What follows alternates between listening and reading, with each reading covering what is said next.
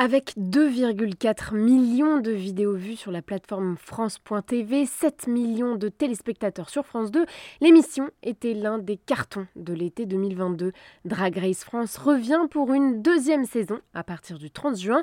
Le principe est toujours le même, 11 drag queens s'affrontent en défilé pour déterminer qui est la reine des reines. Bonjour, bonjour, bonjour Bienvenue dans Drag Race France Showtime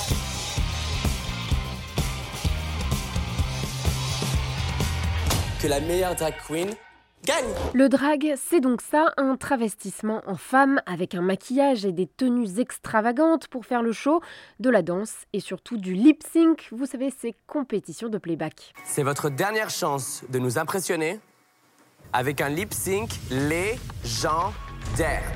C'est toujours Nikki Doll, l'une des premières drag queens françaises connues à l'international, qui officiera comme présidente du jury. Et à ses côtés, toujours l'animatrice Daphné Burki et le chanteur Kiddy Smile. L'an dernier, Paloma avait remporté la mise.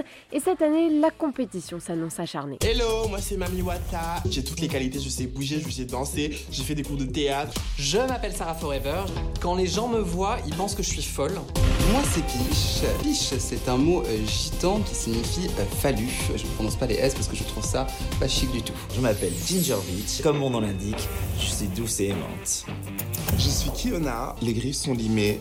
Je suis prête à faire des cicatrices. La grande nouveauté de 2023, ce sera une finale en présence du public. Il faut dire que la première édition de Drag Race France a largement popularisé la culture drag dans le pays. Les spectacles existaient déjà, bien sûr, mais ils ont trouvé un nouveau public plus large et se sont multipliés. Les queens de la saison 1 ont fait une tournée et Nicky Doll sera bientôt à l'affiche d'une série documentaire sur France 5.